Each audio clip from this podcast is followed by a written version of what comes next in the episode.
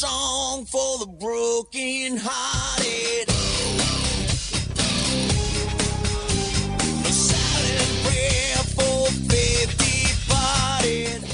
放眼全球体育，聚焦校园内外，最新最及时的战报，最酷最火热的赛事。这里是 FM 九十五点二全体育 All Sports。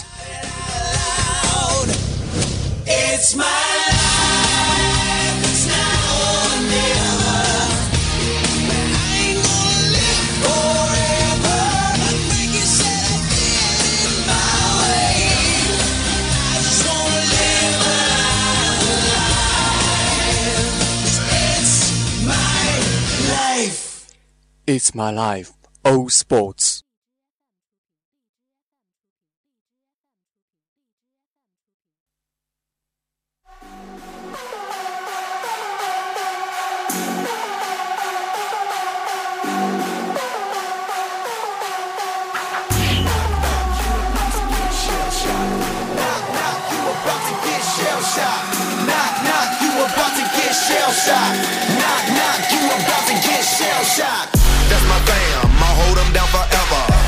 against the world, we can battle whoever.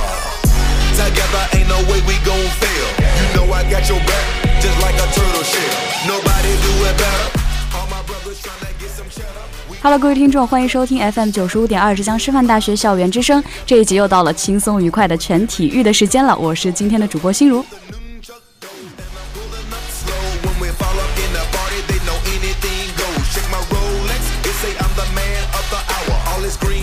Pockets, you can call it turtle power.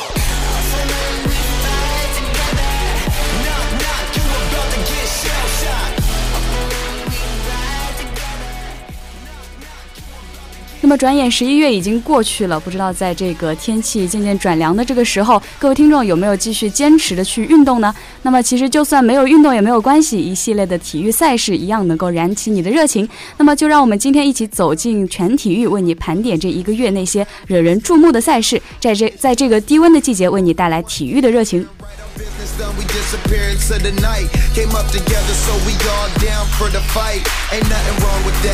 Family ain't nothing strong as that. And I'll be posted where the strong as that. Brothers by my side, city on my back. Real heroes, that's what the people want. Entah mengapa kau tak berubah Satu saja kau simpan Katakanlah yang sebenarnya Diriku tahu Bila kau kini Tak ingin bersamaku Mengapa kau harus berdusta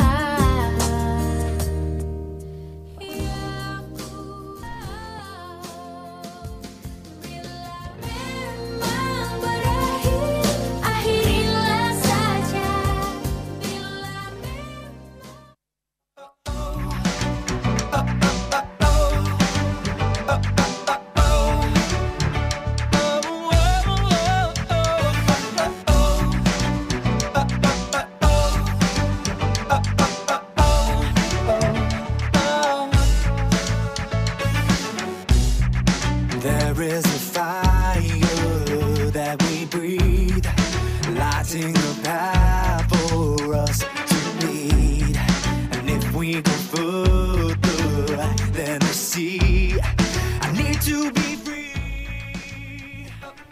那么在节目的开始，还是要跟大家介绍一下坐在我边上的这位业余的体育啊，不对，专业的业余解说员 韩老师。非常强的一个前缀啊！而且，嗯对呃，据我所知，昨天也是到了这个，昨天是刚刚举行的校园的首届马拉松比赛。松比赛，呃，因为有一些事情我个人没有参与嘛，其实之前是很想参与的。虽然说这个呃总里程数四公里吧，让我感觉有点想吐槽，但是看到大家的那种热情和积极性吧，还是感觉到大家在这样的一个冬天，其实并没有说是去荒废了一个身体和时间。嗯，还是对体育这个是是呃，对对体育这个项目抱有热情。嗯，那么说啊，既然到了冬天，就又到了这个叫啊、交友运动的这个季节了嘛。对所以希望也希望大家能够去多一些对体育多一些热情吧。所以也让我们的这个心如小姐姐来给我们带领大家来梳理一下这一段时间里发生的一些体育赛事吧。嗯，好，那么马上就让我们进入今天的风云战报环节。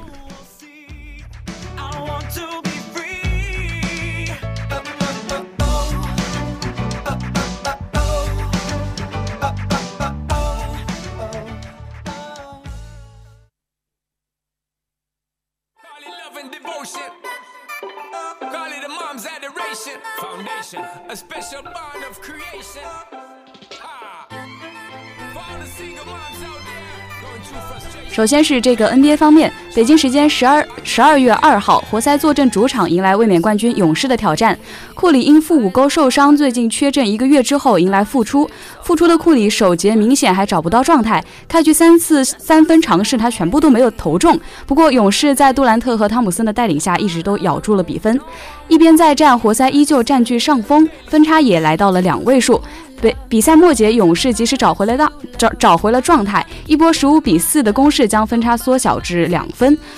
约翰逊最后时刻的三分帮助活塞重新取得七分，领先进入第四节。最终，活塞是一百一十一比一百零二击败勇士，迎来了五连胜。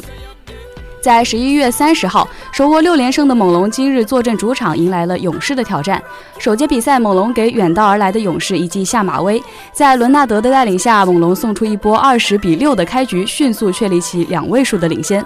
半场战罢，勇士五十六比六十五十八比六十七落后猛龙。一边再战，猛龙开局后首次呃再次占优，并不断的打出反击，分差一度重新来到了十七分。但末节勇士在开局不利的情况下，及时找到了感觉，他们两次将分差追至两分，然后看到了希望。最后的决战时刻，杜兰特连记两分，连四连续两记三分，帮助勇士追平比分，将比赛拖入加时。但难以抵挡猛龙的强大攻击波，最终落败。杜兰特空砍五十一分，却难求一胜。他们也是说到了。刚才也是主播提到了现在比较流行的东部第一和西部第一，也就是猛龙和勇士的两支球队最近的一个战况嘛。呃，所以说嘛，就是能看到勇士其实大家印象里一直都是那种非常强，然后非常有状态的一个球队。嗯那么猛龙呢，可能说是在莱昂纳德加加盟之后呢，是有一个后起之秀，一个后来追上的一个趋势。但是呢，勇士最近是看到了，不管是打什么活塞还是打猛龙，都是以一个连败的成绩去终结了比赛。虽然说呢，杜兰特也就是杜四娘嘛，在这个比赛中的一个状态确实是可圈可点的，但是不得不承认的是，哎，勇士确实出现了某些在防守上的一些问题，即便是在库里复出之后呢，依然是没有得到有效的解决。嗯。而反观猛龙呢，却是在这样的一个情况下，找到了一个属于自己球队的精准定位吧。可以说，本来就是有着一些比较比较严防死守的这样的一个防守细节。那么在莱昂纳德加盟之后呢，确实是如虎添翼。所以说，到底自己喜欢的球队会有一个什么样的表现？而且大家在这样的一个状态下，能够去发挥出一个多少分数的一个表现？而包括一些像库里啊、杜兰特呀、像猛龙的一些莱昂纳德呀，他们对于球队能到底有多大的贡献，以及这个多大变化？嗯，到现在呢，常规赛已经是算是进入到了一个如火如荼的阶段吧。然后你看，很多球队也算是一个出乎意料，或者是在意料之中。像火箭呢，虽然说被寄予厚望，但确实是成绩不太让人满意嘛。像我个人喜欢的马刺，已经到了西部倒数第二的一个状态，其实也没有什么办法。所以说嘛，接下来的一个月内呢，依旧是有很多的比赛，尤其迎来这个一年一度的圣诞大战。像各种伤停的主力球员呢，应该也能够去复出，并去打出一些比较精彩的表现。所以说呢，到底这个。找一个什么词形容呢？就像这种哎群雄逐鹿吧，到底能够去花落谁家？到底季后赛又是一个怎样的光景呢？让我们一起拭目以待吧。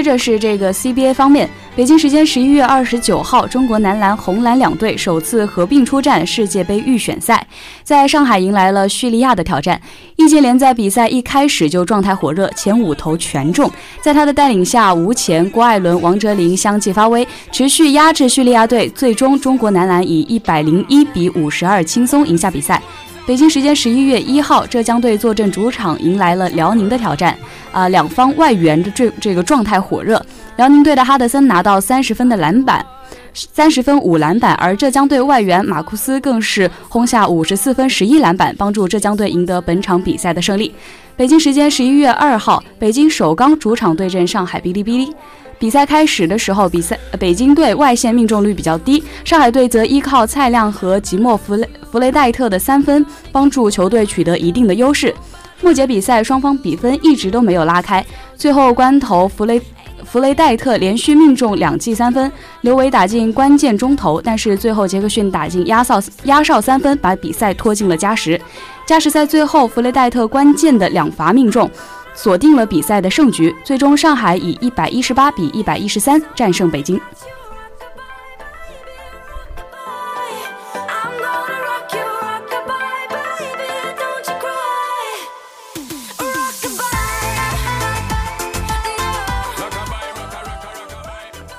刚才也是聊到这个 NBA 嘛，现在说一说 N 呃 CBA 吧。而且 CBA 值得一提的一点呢，是它是今年是迎来了呃姚明主席改革后的第二个年头。嗯姚明的话大家都很熟悉嘛，作为一个中国的呃应该算是篮球界的第一人了，也是将我们的篮球真正的从呃 NBA 方面去引入到了中国观众的一个视野中。可以说呢，不管作为一个球员，还是作为一个教练，还是作为一个主席，在赛事上的一些调整和改变呢，确实是让 CBA 新人辈出去不断的变强。你像阿布杜沙拉木以及吴前等等这批新人呢，虽然说仅仅只有二十岁出头一个小将，甚至不到二十岁嘛，但是确实是打得越来越好了。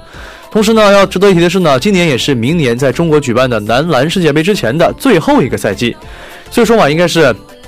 为我们明年去参加这个世界杯的一个名单和阵容去做了一个铺垫和准备。而且自从去年分为了红蓝两队而取消这个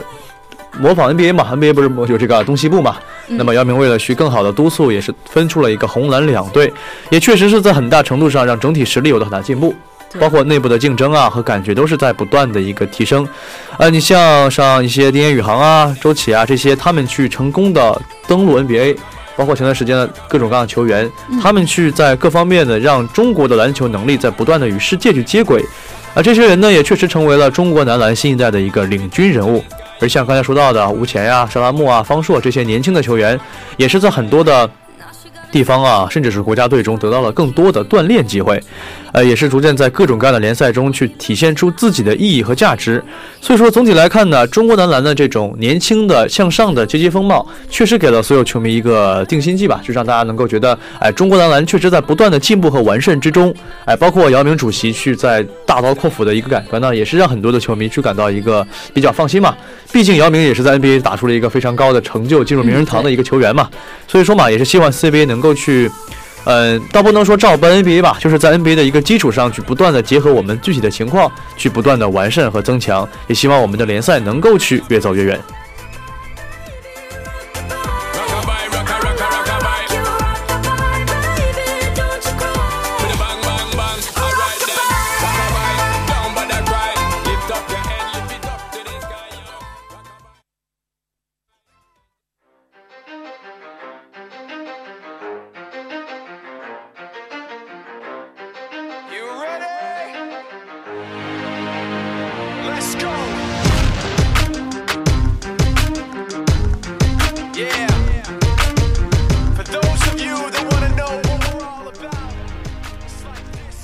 那么刚才结束了紧张刺激的篮球方面，我们来看一看中超联赛，也就是足球方面。北京时间十一月二号，中超联赛展开了第二十八轮的较量。贵州恒丰主场零比二不敌广州富力，提前两轮宣告降级，无奈退到中甲联赛。在一七赛季曼萨诺麾下风光无限的恒丰，最终还是没有逃过中超升班第二年降级的魔咒。那很有趣的是，之前所有升级进入中超的球队，全部都在第二年降级。目前压力最大的怕是那个刚刚升级的大连一方队了。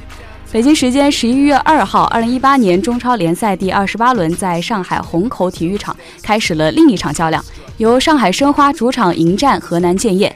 上半场开场不到两分钟，里卡多禁区内接到冯卓毅的送球，抢先卧地卧倒地卧射，首开纪录。上半场河南建业一比零领先上海申花，提前七十第七十一分钟，莫雷诺点球被呃五眼扑出。第九十分钟，伊沃左路传出好球，里卡多头头球了，梅开二度。最终，河南建业客场二比零战胜上海申花，取得保级路上的关键三分。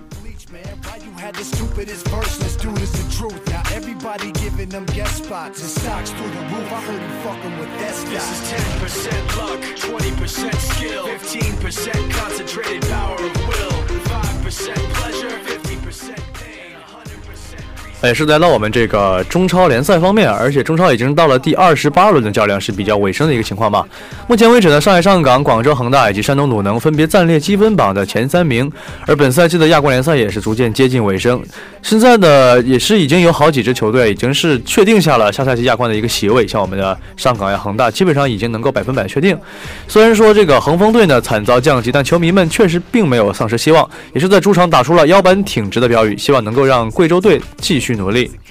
呃，确实啊，到目前为止，中国足球的状态依旧是一个比较让人吐槽大于一个鼓励，一个比较萎靡的状态嘛。嗯像我的家乡的最早从大连实德到一个中超的最顶尖水平，到现在一个大连一方是在这个保级线上顽强挣扎的一个情况。嗯，对，但是不管怎么样说嘛，嗯，球迷们对于球队的，就是不管什么样都是一样的，粉丝对于自己的 idol 的一个和球队的一个批评和指责，一定是出于一种呃啊，黑粉就不说就黑黑粉不能说嘛，就说那种真心实意的是想让一个球队、让一个人去变得更好，嗯所以才会说指出你的问题。当然，如果你反复的去不断的变坏的话，肯定会粉丝会很失望、很伤心。但是好在说中超联赛呢，尽管说确实是处处于一个比较呃比较 low 的状态嘛，但是整个状态和精气神呢，依然是蒸蒸日上的。所以也希望中超联赛的像像什么扩军呀、战术啊、教练啊、国家队啊，去他们的不断改革和进步呢，向篮球学习，不断的走上日程。也是希望更多的好的球员、好的球队能够去早日打进中超联赛，去保护我们的联赛办得越来越好。最后也是希望我们的联赛能够去，嗯、在世界舞台上吧，取得一个比较积极还有比较满意的一个席位。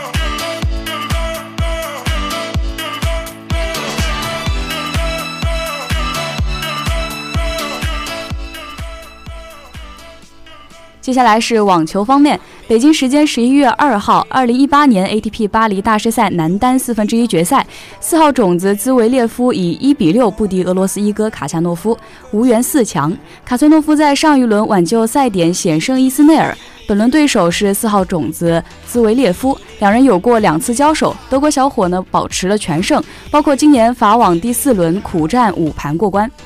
北京时间十一月一号，二零一八年 WTA 珠海超级精英赛，乌克兰姐妹花基切诺克姐妹迎战加藤未唯和二宫真琴的组合。此前，乌克兰姐妹俩已经取得了小组赛的这个开门红，而日本组合则是希望在珠海首秀拿下重要一分。但乌克兰但乌克兰基切诺克姐妹并没有给他们机会，击败了日本组合加藤未唯和二宫真琴，取得了两连胜。那么，在北京时间十一月一号，二零一八年珠海 WTA 超级精英赛展开正赛第三日比赛的较量。持外卡出战的中国金花张帅在次盘错失六个盘点，分别以零比六和六比七不敌塞瓦斯托娃。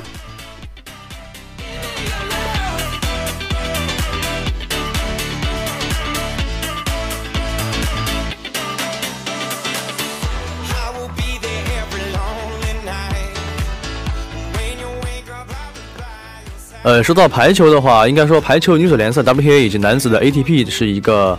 嗯、比较少见的一个男女都比较受欢迎的比赛嘛。你像足球、篮球的话，你像比较受欢迎嘛，但是男足、男篮和女篮、女男篮和女足哦不，女篮和女足，大家可能就不会特别的关注吧。但是网球是一个比较特殊的运动，像男男网和女网都是受到全世界的广泛关注。像网球的话，在国内可能确实是不是很流行嘛，确实还是更多的关向一些什么游泳啊、乒乓球等等。但是网球在世界上确实有一个非常非常高的地位。你比如说，去年新加坡办了说是叫 WTA 总决赛嘛，一共吸引到了超过十三万的球迷，这也是新加坡本身主办比赛以来说四年以来的一个最好、最盛、最盛大的一个状况了。嗯，其实网球的话，你像早期的泽维科维奇啊、啊纳达尔啊这种什么四大天王啊，包括女女，包括女网里面咱们都知道的中国的这个对吧，李娜，嗯，包括像世界上的俄罗斯的一个呃大小那个叫大黑和小黑，我也忘记叫什么了吧，就是美啊美国 美国的两个兄两两个两姐妹，呃对威廉姆斯大威廉姆斯小威廉姆斯，对他们的一个成绩都是一个在当时世界上是一个比较受欢迎的，而且你说大家可能不仅喜欢男网中的德约科维奇，也很喜欢女网中的威廉姆斯或者李娜。所以说呢，网球是一个在运动竞技上来说，可以是一个男女老少不是老少咸宜吧，就 男女皆通的一个 一个项目嘛，而且确实受到了一个世界上比较广泛的关注，所以希望大家能够去像咱们浙师大嘛，就有很多的网球场。不过在我印象里，好像更多的人都是一些上体育课呀，或者本身就有所了解的人去打。大家可能更多的去打打羽毛球啊、跑跑步什么的。很少有对于网球，人没错，这种运动啊，外面的人去接触这个运动。会觉得好像很很难或者怎么样，但是网球确实是一个很锻炼身体的一个项目，也希望大家能够去呃多一些关注，多一些热爱吧。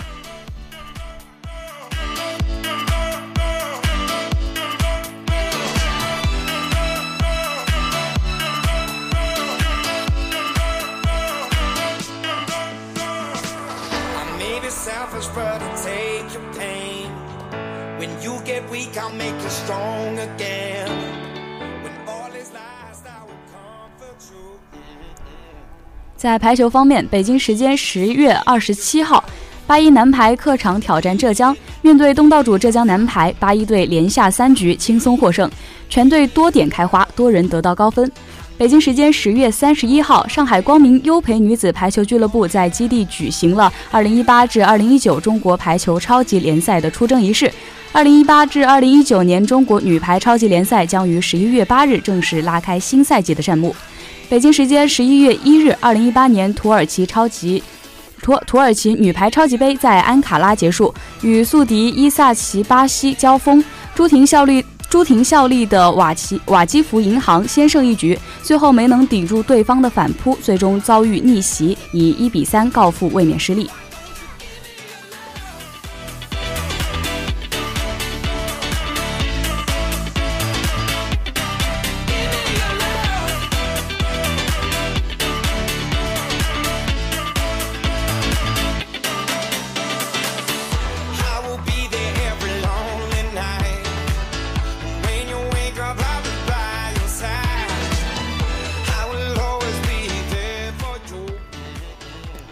其实女排呢，从这个郎平退役之后呢，最早的黄金一代结束之后呢，就处于一个低谷期，一直到什么时候大家觉得好像女排又重新站到了世界之巅呢？要追溯到大概前段时间的里约奥运会上吧。嗯，那个时候不是女排成功的夺冠之后呢，让人感觉哎，好像中国女排那个当时那种状态又回来了。嗯嗯，但是呢，在近几年的这个赛场上呢，中国排球尤其是女排的成绩呢，却并不是尽如人意。你像刚刚说的女排世锦赛上呢，也是错失冠军，仿佛好像正在丢失自己的优势和一个擅长的地方。我是觉得吧，现在的女排还是需要去，包括中国排球吧，不仅是女排吧，嗯，还需要去更多的找到自己的优势和磨练，改进一些问题和配置。你像现在这个排球的话，中国本身它是像身高啊、体质方面是有比较大的一个优势的，嗯，当然在战术和执行力上呢，确实是还不够好，不管是教练层呢，还是队员的一个指导呃执那个执行和领悟能力呢，还算是一个呃比较尴尬的一个局一个情况吧。而且女排现在也面临着一个新老交替的，替的没错，一个青黄不接嘛。老的球员已经是属于一个下坡路嘛，嗯新的球员确实是很有很有潜力和希望，但是打到这种世界的舞台上呢，确实还是心有余而力不足啊。还不能太撑场面。所以希望我们的排球方面呢，排联嘛，能够去将注意力更多的放在培养新人身上，不要出现像前段时间的乒乓球啊，包括这个跳水方面的一个断档的一个状况。嗯希望中国排球健将们呢，能够去越走越远，能够去重现当年那个怎么说，就是百战不殆的这样一个辉煌吧。也希望大家能够去，因为我知道很多同学嘛，很多尤其是女孩子嘛，可能会。相比于什么足球、篮球啊球，更喜他更会喜欢。排球方面，所以希望大家能够去保持这种对于排球方面的热爱和激情，能够继续我们支持吧这种，呃相关体育事业的发展。好了。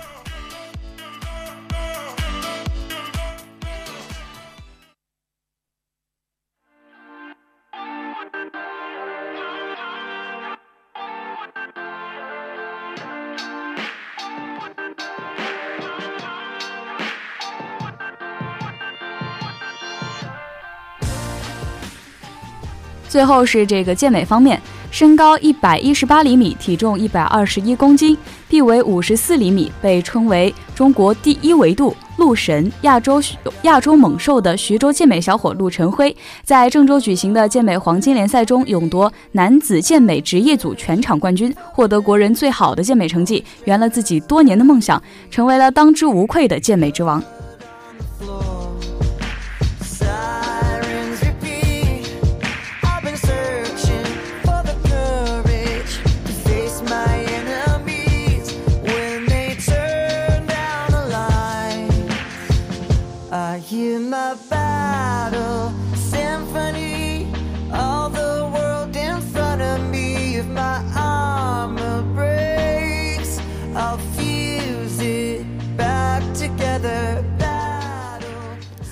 最后呢，咱们聊的是一个比较冷门的话题嘛，一种健美。健美在我印象里好像跟传统这种运动不太一样，而且尤其是国人吧，对于健美的一个态度一直是不是很明朗的，而且确实是可能中国人嘛，追求这种太极啊、儒啊、和的文化，对于这种去尽情的展现自己的的那种没错。而且其实说实话，健美本身也不算是力量，像力量的话，像什么举重呃举重啊，没错，很经典举重嘛，这种它确实是力量的一个比拼。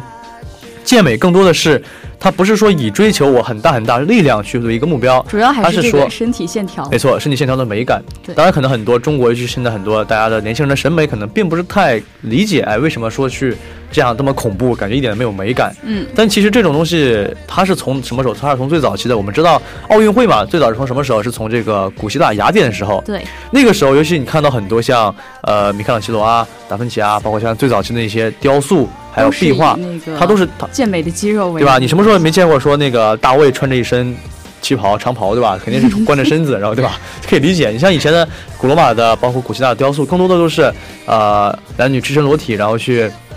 展现出他们身体的每一个线条。那么线条展示的越多越精细的话，其实代表着说对于这种传统的比较原始的美感，这种追求比较多一点。而且呢，其实到到现今这个时代吧，可能相比于这种追求身体的每一条线条、每一块肌肉的完美和呈现的健美运动员来说呢，对于我们这些平民百姓呢，可能更多的看重的不仅是健美的一个身材，更多的是你去为了追求这种身材线条所要付出的努力和持之以恒的这种坚持。没错，因为我们知道健美可能比较高端，你健身就很好理解嘛，嗯，大家什么当年相约着在什么夕阳下的奔跑，如今变成了什么你在看电视，然后我在吃肯德基，这这就是很常见。而且就像我们大学生也一样嘛，什么呃运动世界，对吧？巅峰校园，其实也是帮助大家去养成一个比较好的习惯。所以大家可能想，啊，这我才我才不想跑这种鬼东西呢。但是确实是健美和健身能够带给我们一些更多的一种动力吧，还是包括我们做事情也是一样。能够去控得住控得住你的身体的人，一定能够去控制得住你的啊思想吧。大脑。没错，所以希望大家能够去，呃，从健美和健身中呢，去发掘出那个更好的自己。可能你不需要去学习那种线条的美感，但是你要去找到那种绝不低头的气势和努力。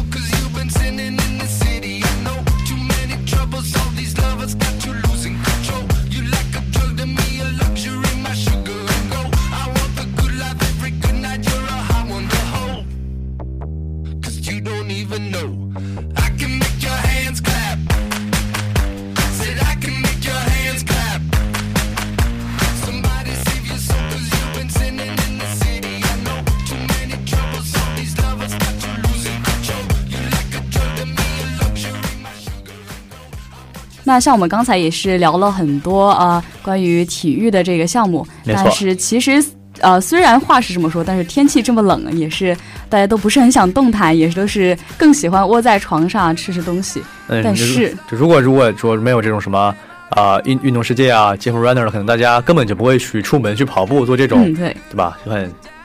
也不能说懒吧，也是人之常情，可以理解。对，就是啊、因为人类本质就是懒惰嘛。但是毕竟你想，对吧？现在虽然说现在是冬天，好像说大家穿的很厚啊，你胖一点其实看不出来，没有关系。嗯，但是本身你像金华也没有什么春天，过了十二月份，过了一月份，等到你过年脱了以后对吧？你嗯过年还可能会变瘦吗？不可能，对吧？你过年不可能会变瘦，只会越变越胖。而等到你回来之后呢，三四月份回来之后，春暖花开，换上裙子和短袖，我的天哪，对吧？你就穿不上了。这里怎么滋出来一块肉？所以说大家也是开玩笑，也是希望大家能够 在呃这样一个天气里面能够去，还是啊尽量多运动一下吧。毕竟不管怎么忙碌不管怎么样身体是革命的本钱希望大家都能有一个比较好的身体。